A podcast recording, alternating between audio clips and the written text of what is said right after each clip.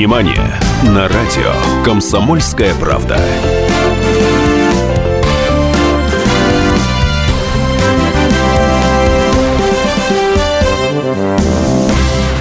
Но я подумал, что на самом деле достаточно банально будет начинать программу о кино с разговора о футболе. Сдюжит ли наша сборная против Гаррета Бейла? Гаррет был крутой парень совершенно. Но, в общем, им нашим надо их обыгрывать. Да ну и богу уже вообще надоели все эти разборки тупые э, то эти с этими подрались, то и фаерами закидали, и матч прервали. Вообще мир сходит с ума. Мир Это просто точно. сходит с ума. Но, тем не менее, утро, день, вечер, ночь, у кого что. Всем привет! В эфире, как вы уже догадались, наверное, кто может, кто не спит. Э, Радио называется «Комсомольская правда». Есть такое радио, у него огромный охват. Вся страна, вся страна Российской Федерации нас слушает. Программа «Синемания». Мы с вами говорим про кино. И говорим не просто говорим, а говорим с Анной Пешковой. Давид Шнейдеров у микрофона. Да, это мы так, Сани. Мы экспериментируем над нашими голосами. Мы иногда говорим друг другу вкрадчиво. Очень. Э, да, мы иногда говорим так вкрадчиво, сексуально, чтобы юноши, мужчины, дедушки реагировали на Анин голос. Все прильнули к микрофонам и Все внимательно прильнули. слушали про кино. Да, конечно. Вот, а иногда мы говорим резко, браворно, весело и живо. И желаем всем хорошего дня. И желаем всем хорошего дня. Так вот, увидел я тут в сети Ань, но новый трейлер, вернее так, трейлер нового фильма Федора Сергеевича Бондарчука. Называется эта штука «Притяжение». Это такой наш ответ э, Дню независимости, э, битва за Лос-Анджелес и прочей всякой хрени про нападение инопланетян на нашу родную планету. Снято круто, судя по трейлерам. Мало того, что снято круто, это один из двух фильмов, которые купили для зарубежного проката на Канском кинорынке. Звучит многообещающе. Да, купили два. Купили «Экипаж» Николая Лебедева и купили «Притяжение» Федора Сергеевича Бондарчука. Но меня больше всего удивило, почему сразу, я так э, сначала не, не понимал, что со мной происходит. Не то, что там действительно классно снято, эффекты сумасшедшие, а то, что в начале фильма был э, логотип бабы с факелом. О как. О как! И внизу было написано Sony Columbia. То есть, ну, просто для тех, кто не знает, кинокомпания Columbia Pictures, она вообще принадлежит японцам. И американцы по этому поводу абсолютно не парятся. Она входит в холдинг Sony Pictures. Sony Pictures, а Columbia, ну, Columbia.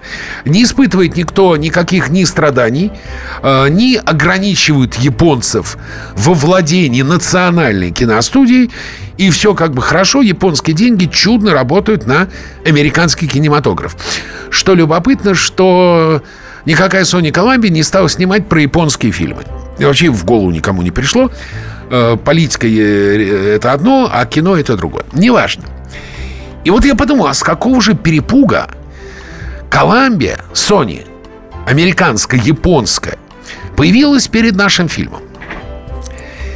И оказалось, что это на самом деле абсолютно в порядке вещей.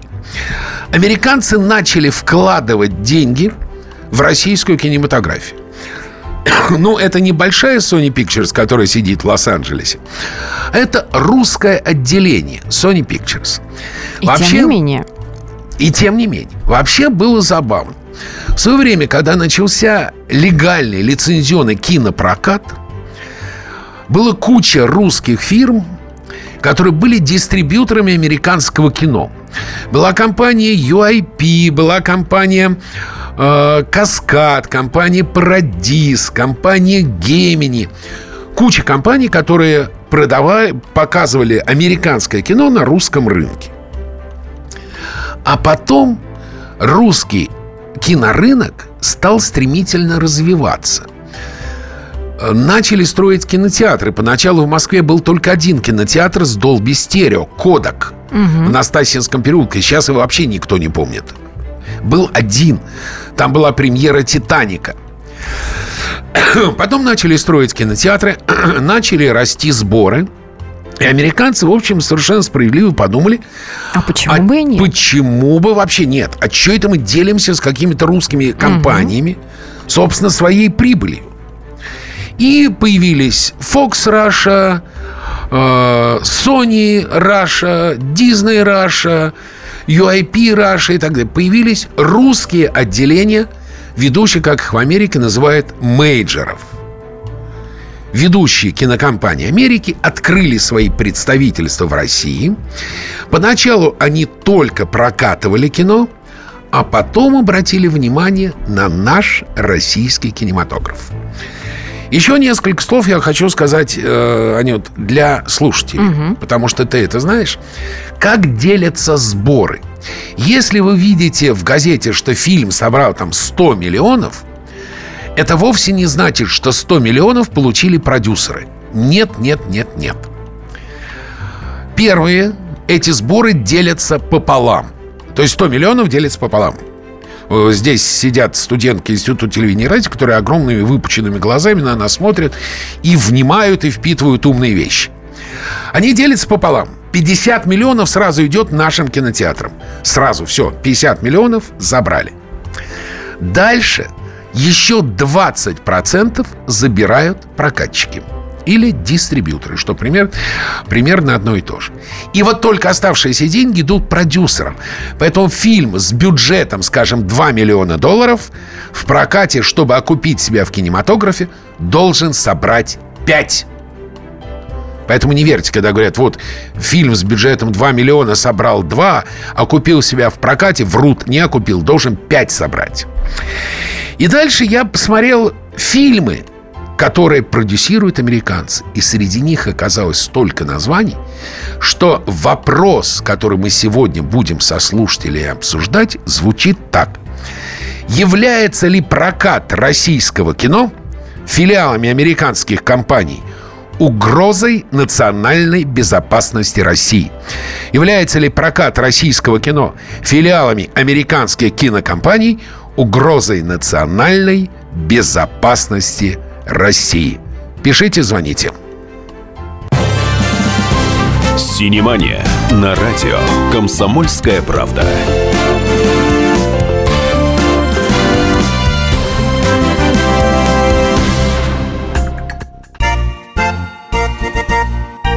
Единственное на российском радио классическое немецкое шоу. Мартина Видеман поговорит с вами о мужчинах и женщинах, праздниках и буднях, о людях с ограниченными возможностями и о тех, кому повезло, о счастье и несчастье.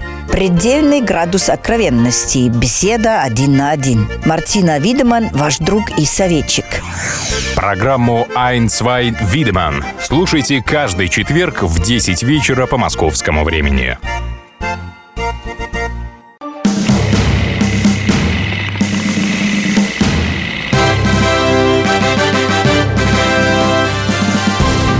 Внимание! На радио «Комсомольская правда».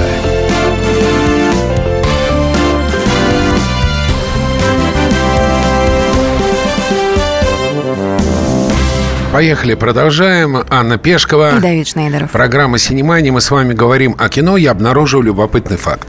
Филиалы американских компаний, американских кинокомпаний, Columbia, 20 э, век Fox, Universal, э, Disney прокатывают русское кино в России. Русское кино в России, не за рубежом. Они, американцы, прокатывают наши фильмы в России и получают от этого деньги, которые уходят из нашей страны. Э, телефон прямого эфира 8 800 200 ровно 9702. WhatsApp э, плюс 7 800 200 ровно 9702. СМС-портал 2420. Вопрос звучит так. Является ли прокат российского кино на территории Российской Федерации филиалами американских кинокомпаний угрозой национальной безопасности России? Теперь я вам назову некоторые фильмы, которые прокатывались американцами. Я еще раз напоминаю, на территории Российской Федерации. Это Сталинград, прокатывала компания Sony. Это «Ночной и дневной дозор», который прокатывала 20 век Fox. Это «Ви», который прокатывала компания Universal. Высоцкий, да, да, да, да Высоцкий, да, да. спасибо, что живой, прокатывала даже Columbia Pictures. Черная молния Тимура Бекмамбетова прокатывал Universal. Книга мастеров Walt Disney Company. Битва за Севастополь. Один из лучших патриотических фильмов прокатывал 20 век Фокс. 20 век Фокс. Битва за Севастополь. Всеми любимая комедия «Каникулы строгого режима» с Безруковым и Дюжевым прокатывал 20 век Фокс. Фильм, рассказывающий очень трагическую историю Великой Отечественной войны с замечательного режиссера, моего хорошего друга Владимира Хотиненко «Поп» прокатывал 20 век Фокс. Фильм «Адмирал» прокатывал 20 век Фокс. Фильм «Альманах» замечательный, добрый, который был уникальный случай в прокате России. Его показывали бесплатно.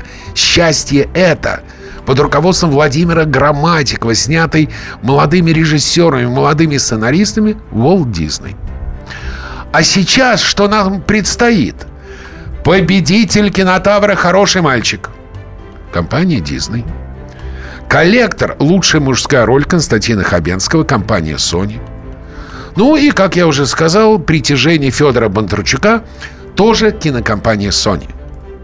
Но еще интересно, я хочу напомнить, 8 800 200 ровно 9702. Э, это наш прямой номер, по которому вы можете позвонить. Звоните, И... нам интересно ваше мнение. Да, нам интересно очень ваше мнение.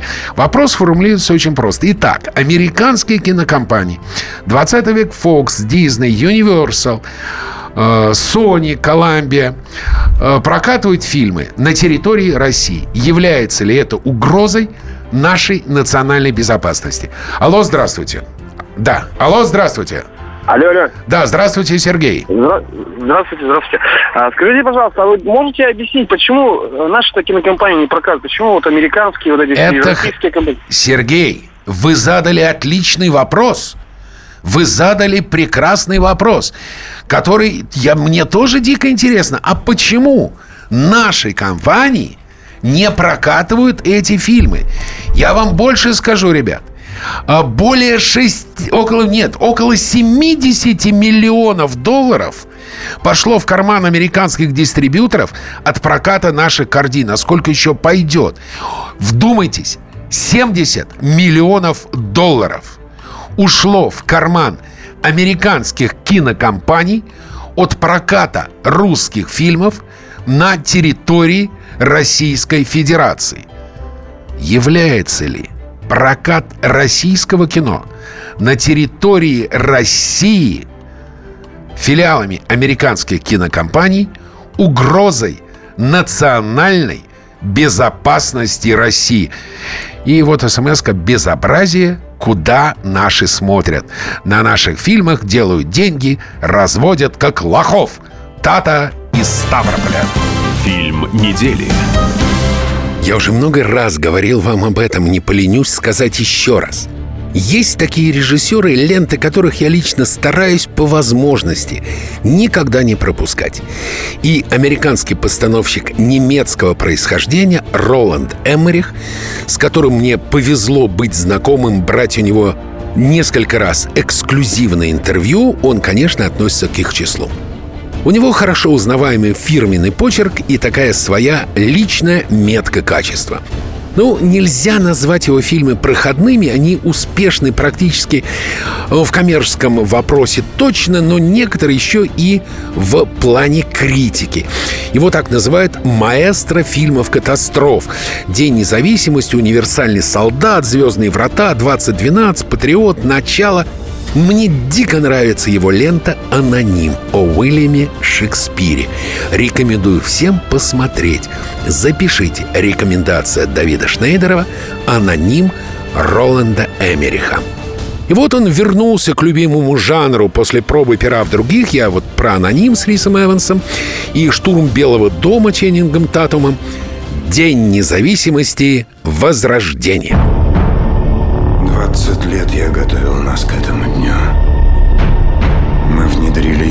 технологии, чтобы усилить нашу мощь. Но этого недостаточно. Они приходят во сне. Они возвращаются. Роланд Эмерих, как обычно, умело соединять величественность и увлекательность, динамику и масштаб, интригу и грандиозность.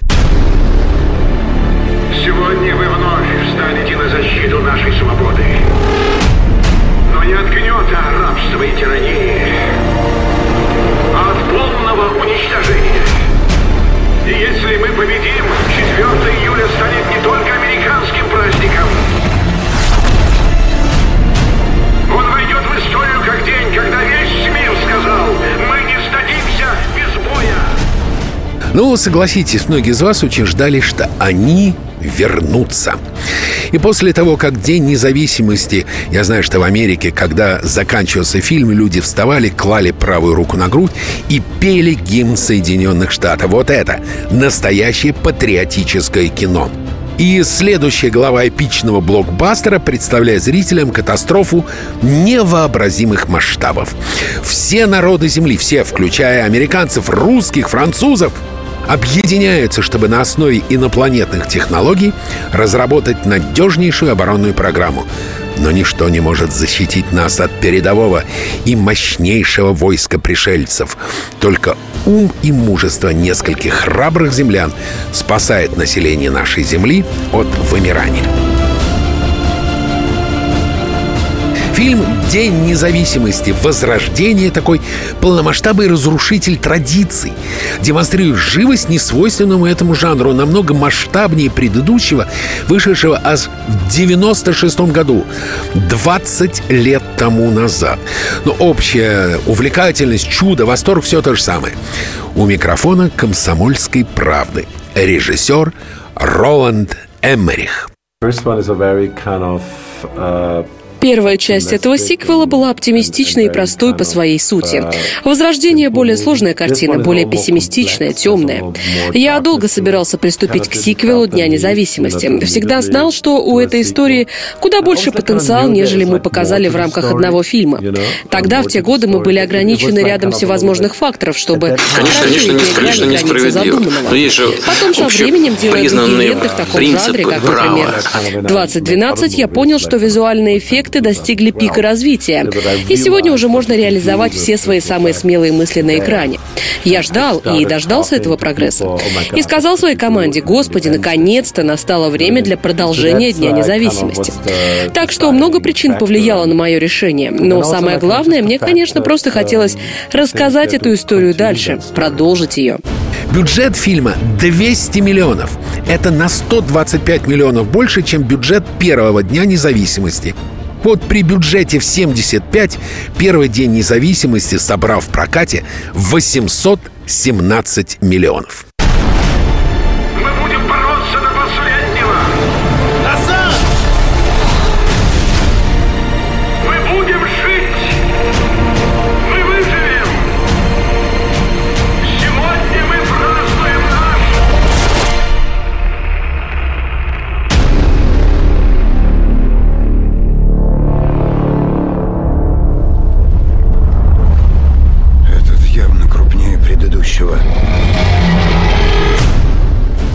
Кстати, это первый сиквел в режиссерской карьере Роланда Эмериха. Еще, роль капитана Стивена Хиллера вновь предназначалась Уиллу Смиту. Однако кинокомпания «20 век Fox отказалась от его услуг, когда он запросил за съемки в двух сиквелах, намечается еще один, третья часть. Так вот, Смит запросил гонорар 50 миллионов за роль. Обалдеть! В кризис Но в ленте появился супер популярный Лем Хемсворт. Он сыграл Джейка Моррисона. Актер признал, что он с радостью ухватился за возможность сыграть в картине Эмериха, потому что ему нравится первый фильм, хотя когда он вышел на экраны, Лему было всего лишь 6 лет. У микрофона Синемани Лем Хемсворт. Родители моего героя были как раз-таки убиты во время первой атаки. Он вырос в суровых условиях, у него есть желание отомстить за них. В итоге он вступает в армию, становится летчиком-истребителем, причем одним из лучших. Но ему мешает собственное раздувшееся эго, и Джейк принимает ошибочное решение, которое ставит под угрозу человеческие жизни. Так он получает новую работу на опасном лунном тягаче, который, по сути, является подъемником на Луну. Ну что в итоге? Не очень верит немец Роланд Эмерих в сентиментальный американский гуманизм. И все-таки держит в кармане некую фигу по отношению к американским претензиям на мировое господство. Вот! Не надо обвинять американское кино в том, что оно тотально поддерживает миф о мировом господстве. Роланд Эмерих против. Этим мне он еще более симпатичен. Фильм потрясающий. Смотреть всем. Это фантастика в прямом и переносном смысле. Фильм недели. Синемания на радио «Комсомольская правда».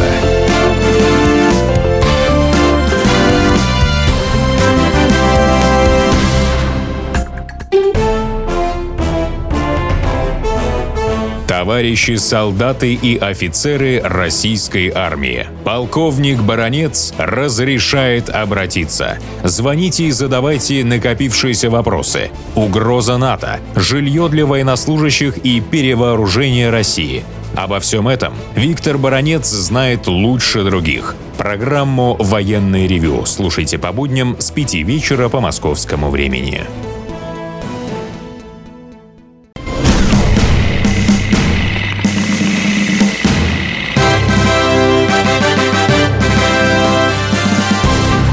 Синемания на радио «Комсомольская правда».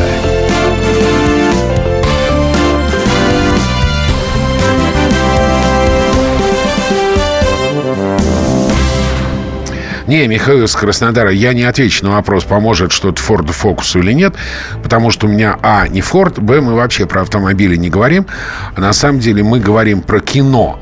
Э, Анна Пешкова микрофона. И Давид Шнейдеров. И мы обсуждаем следующее. Я напомню, наш телефон 8 800 200 ровно 9702. Это прямой эфир, прямой, самый прямой. Э, WhatsApp плюс 7 967 200 ровно 9702. 2420 – это СМС-портал. Мы обсуждаем следующий вопрос. Я обнаружил, что огромное количество российских фильмов на территории Российской же Федерации прокатываются филиалами американских кинокомпаний. Sony Pictures, известная как Columbia, 20 век Fox, Universal, э, Disney и прочее, прочее. Примерно прикинув сборы топовых фильмов, я получил следующий результат, что около 70 миллионов долларов, вдумайтесь, можете ради интереса умножить на курс, 70 миллионов долларов.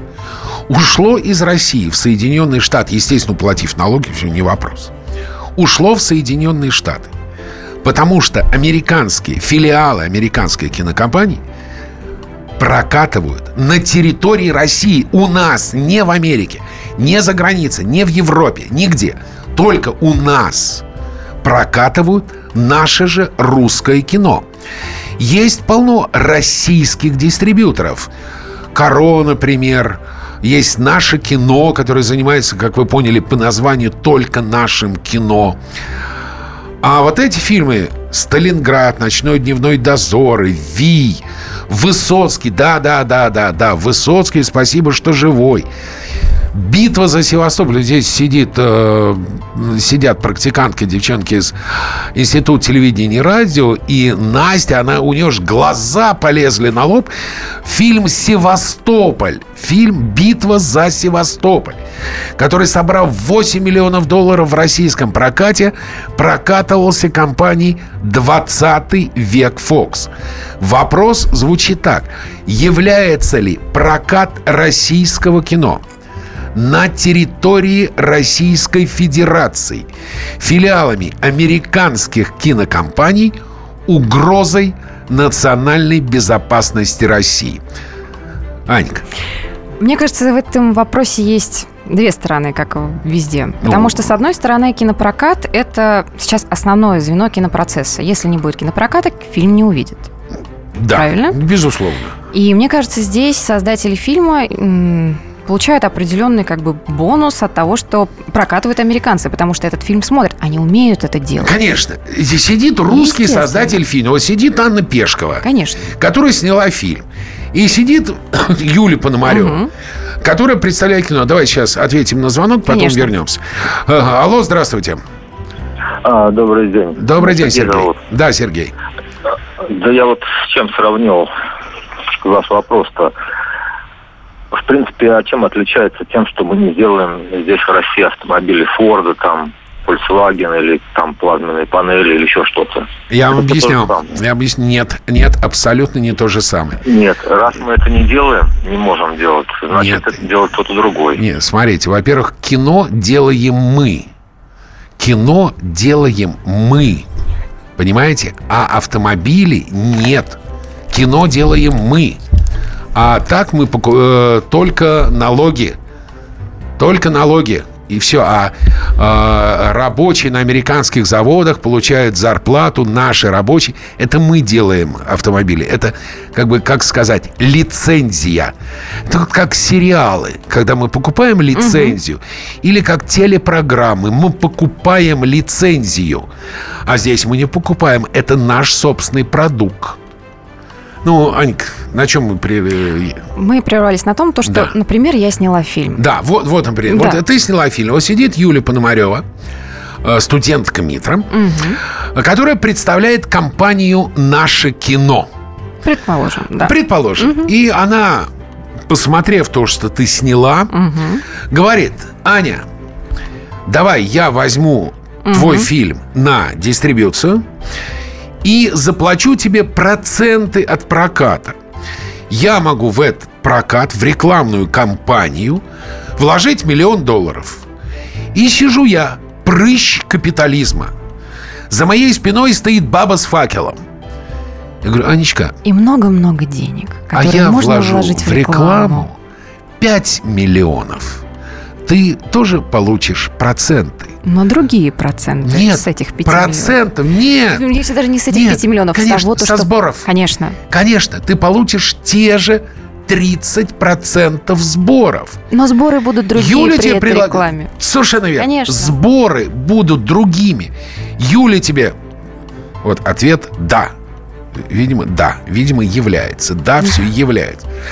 Юля физически не может предложить тебе больше. Юля занимается прокатом нашего кино.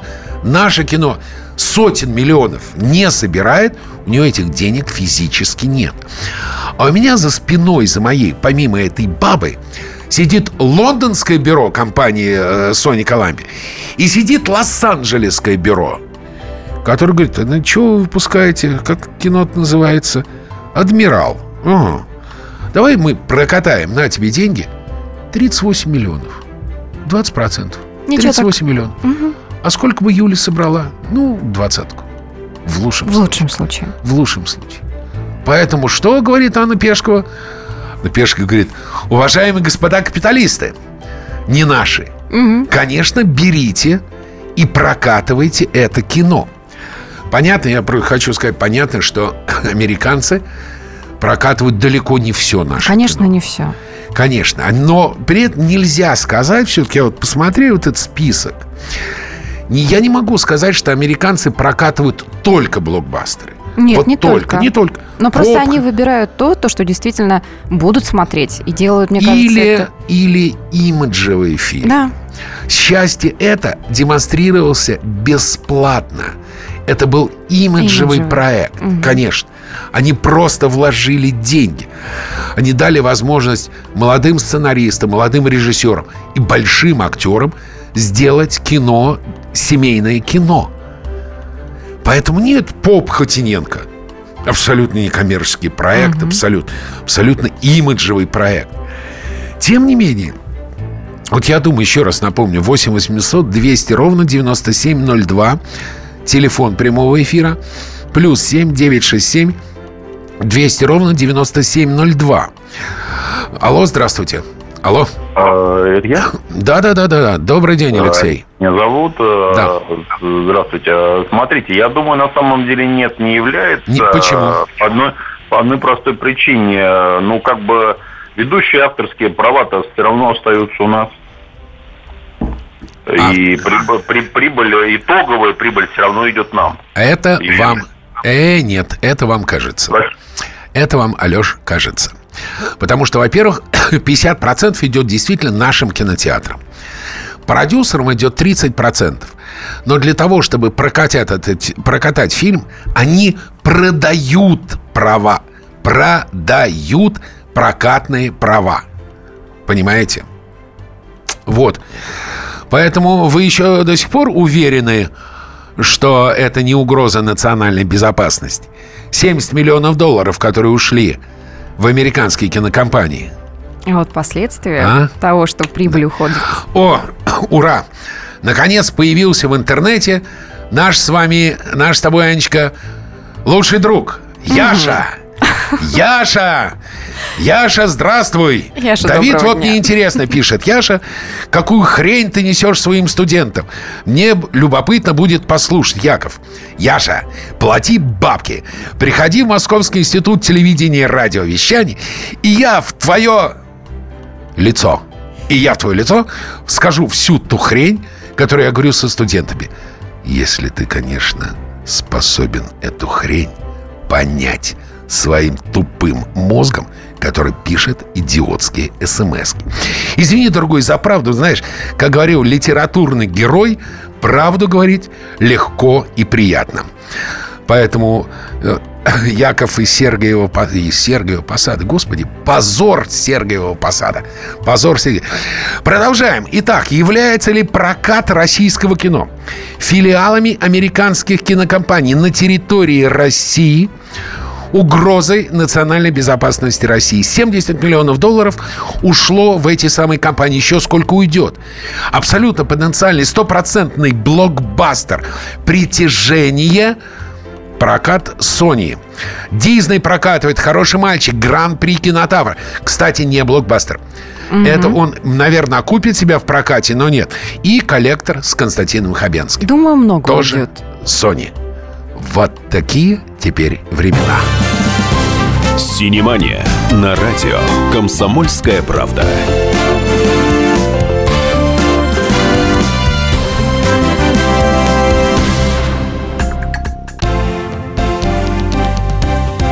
Здравствуйте. Я Евгений Беляков, заведующий отделом экономики газеты «Комсомольская правда». Я знаю почти все об экономике страны, личных финансах и время от времени даже играю на бирже. Но у меня нет миллиона долларов. И я очень хочу его заработать. Поэтому каждую неделю в прямом эфире я буду общаться с тем, кто смог стать богатым и знает, как сделать богатым меня и вас. Встречайте новый проект «Миллионеры». Каждый понедельник в 3 часа дня только на радио «Комсомольская правда».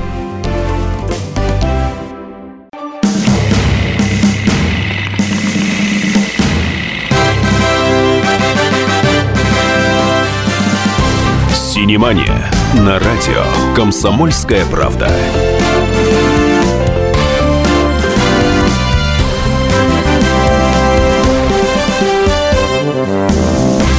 Итак, огромное количество российских фильмов на территории Российской Федерации прокатывается филиалами американских кинокомпаний.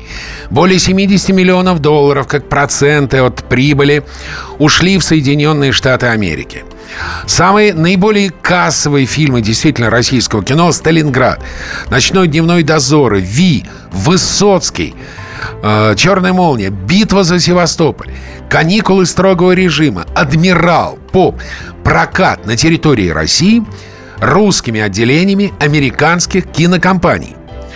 Учитывая, что они получают примерно 20% с этого бюджета, это гигантские деньги. Гигантские. Вопрос формулируется так. Яша реанимировался. Не старайся меня опозорить, позор на меня не действует. Яша, точно. Плюнь свинье в глаза, она скажет божья роса. Молодец, ты очень точно все охарактеризовал. Итак, 8 800 200 ровно 9702. Телефон прямого эфира. Мне очень интересно ваше мнение. Является ли этот прокат угрозой национальной безопасности? Десятки миллионов долларов уходят из России. Э, WhatsApp плюс 7 967 200 ровно 9702. Не, упо- не уподобляйтесь Яше. Лучше бы Яша не умел общаться с интернетом. Поэтому пишите по делу и по существу. Моя соведущая Анна Пешкова по наивности, девочка маленькая, заявила, что это не является угрозой национальной безопасности. С одной стороны, С одной я стороны. сказала. А вот сейчас, как с другой стороны, нам скажет наш звонивший. Алло, Ашот, здравствуйте. Да, здравствуйте. Мне кажется, это не совсем угроза национальной безопасности. Да, конечно, это полное безобразие, согласен. А почему? Э, что? Почему Что безобразие? Ну, потому что это неэффективно, неправильно, не по-хозяйски, как, как Понял. объяснить. Вот. Но мне тут я хотел бы добавить по Давайте. этому поводу. У нас, знаете как, у нас вот э, как в экономике есть э, нету экономики, нет развития, зато есть министр экономического развития. Точно так же у нас и не работает, наверное, Министерство культуры и прочие аппараты, потому что им невыгодно, им не нужно, это у них более высокие цели, это получать доходы с э, природных ресурсов, а это мелочи для них. Э, И они поэтому вот таким вот, э, я считаю, что вот Понял. на это внимание Спасибо вам. Дорогой мой Ашот, вы упомянули замечательное словосочетание Министерство культуры. Да, анекдот. Звонок. Алло, это прачечная? Фигачечная Министерство культуры. Вот это примерно так. Вот э, 988 слушатель пишет, конечно, является угрозой безопасности. Поняла? Поняла? Да. Уявляется. Является. Ну, так что там с другой стороны у нас? А с другой стороны, действительно, мне кажется, является, потому что такие денежные средства уходят. Такие денежные средства. А если Юля, которая п- представляет наше кино, Пономарева, вот Юля сидит живая, не может найти денег на прокат, тогда что? В общем, Грустно. на самом деле вопросы все эти открыты. Сейчас у нас новая рубрика «Главный герой». Это эксклюзивное интервью с голливудской звездой, с двукратным обладателем «Оскара», режиссером ленты «В поисках Дори», а мы ждем Юрия Грымова. Главный герой. А сейчас наша новая рубрика «Главный герой». Это эксклюзивное интервью, которое я, благодаря нашим партнерам по программе, беру у звезд Голливуда. И сегодня в рамках тура поддержку мультфильма «В поисках Дори» Москву посетили режиссер Эндрю Стэнтон и продюсер Линдси Коллинз. Я подумал, что вам было бы интересно услышать его эксклюзивное интервью. Пообщался тет-а-тет с двукратным обладателем «Оскара». У него две золотые статуэтки дома драматургом, режиссером, сценаристом, одним из основателей легендарной студии Pixar. Что из этого получилось прямо сейчас? Очень содержательный, интересный, отличный парень. А, Для начала короткий профайл, биография краткая. Эндрю Стэнтон родился 3 декабря 1965 года в Бостоне, в США.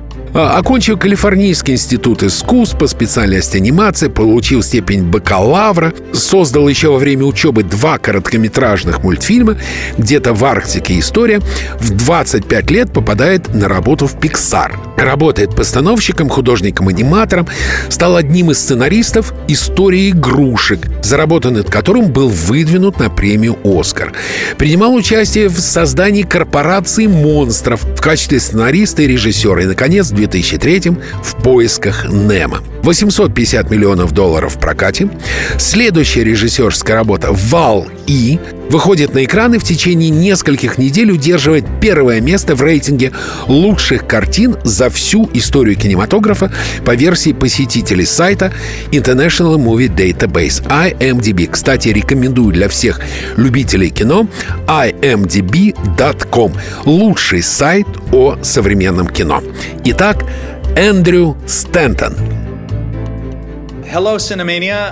Привет, Синемания и все люди, кто сейчас слушает меня. Я надеюсь, что вы получите наслаждение от просмотра Дори и также проведете отличное время, как при просмотре Эндрю, Квентин Тарантино начал снимать фильмы, не имея вообще никакого специального образования. Он их просто смотрел.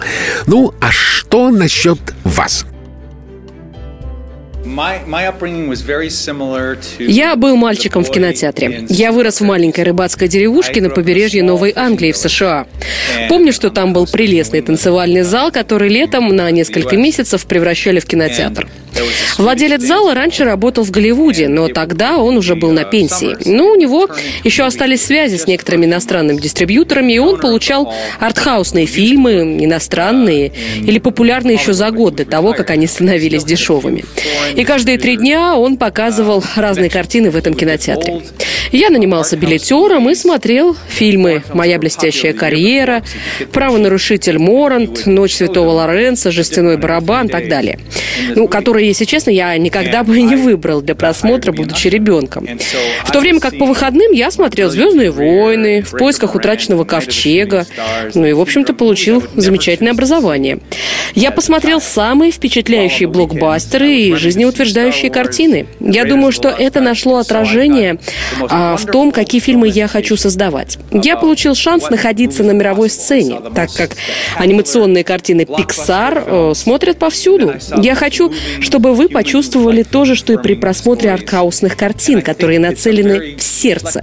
Иногда это ну, что-то такое, И все, Кендрю, почему вы выбрали анимацию? Почему не мечтали стать, не знаю, там, Стивеном Спилбергом, Мартином Скорсезе? Потому что я умею рисовать. Я плохо учился в школе. Уроки английского мне давались с трудом. Я никогда не думал, что могу писать. Некоторое время я думал, что хочу быть актером, но я всегда рисовал. И в 16-летнем возрасте, это был 81 или 82 год, я обнаружил, что в Калифорнии была школа, которую открыл Уолт Дисней. Это была единственная школа в США, в которой учили анимации. Меня выбрали из 125 детей в этот класс в 1984 году. И я почувствовал, как будто я нашел свое племя, своих людей. Я думал, что меня будут учить анимации, но нам также рассказывали на протяжении четырех лет обучения, как снимать свои собственные фильмы. Я узнал все о фильмах, так же, как и о рисовании.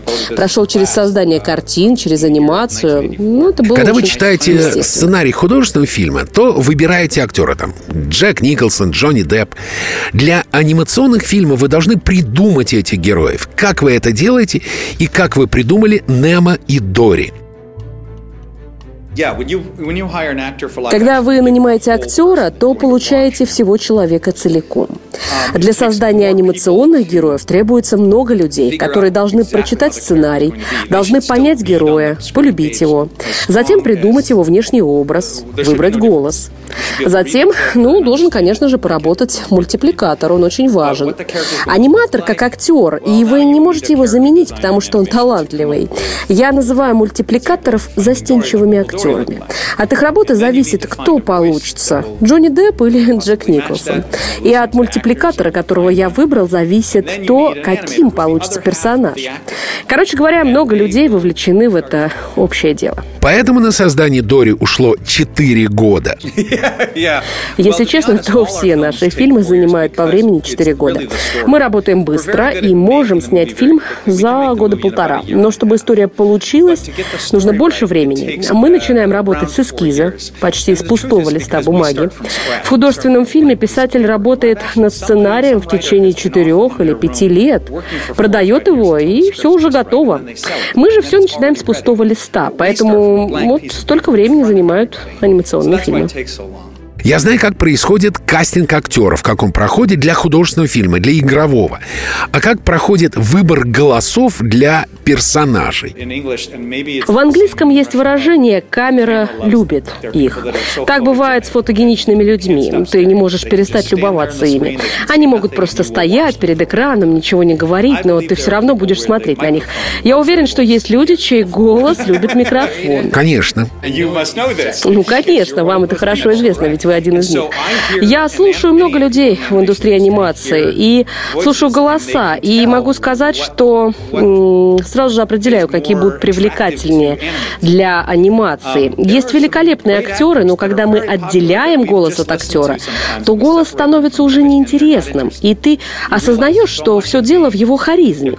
Но есть актеры, которых ты все больше, больше слушаешь и э, понимаешь, что да, это оно. Именно такие голоса мы подбираем подбираем. А почему среди американских актеров так популярно озвучивание анимационных персонажей? Иногда это зависит от популярности имени, но это не касается Pixar. Мы стараемся не попадаться на это. А, в большей степени озвучивание популярно у хороших актеров. То есть ну, они могут привнести актерскую игру в создание образа.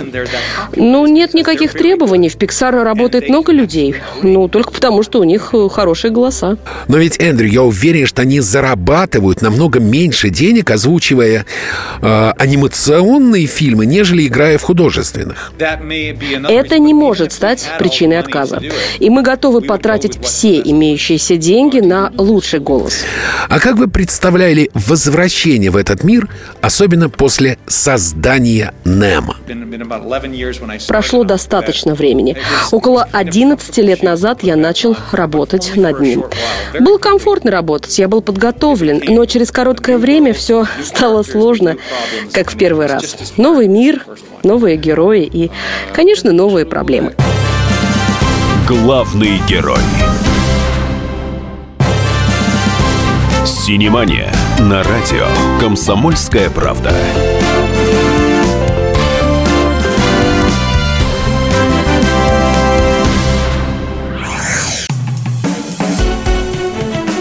Привет, это Леся Рябцева. Слушайте мой новый проект «Маракоборец». Это новая программа про культурные ценности, про человеческие ценности и про политику. Буду вместе с вами пытаться разобраться, где между ними грань. Программу Леси Рябцевой «Мракоборец» слушайте каждый четверг в 9 вечера по московскому времени.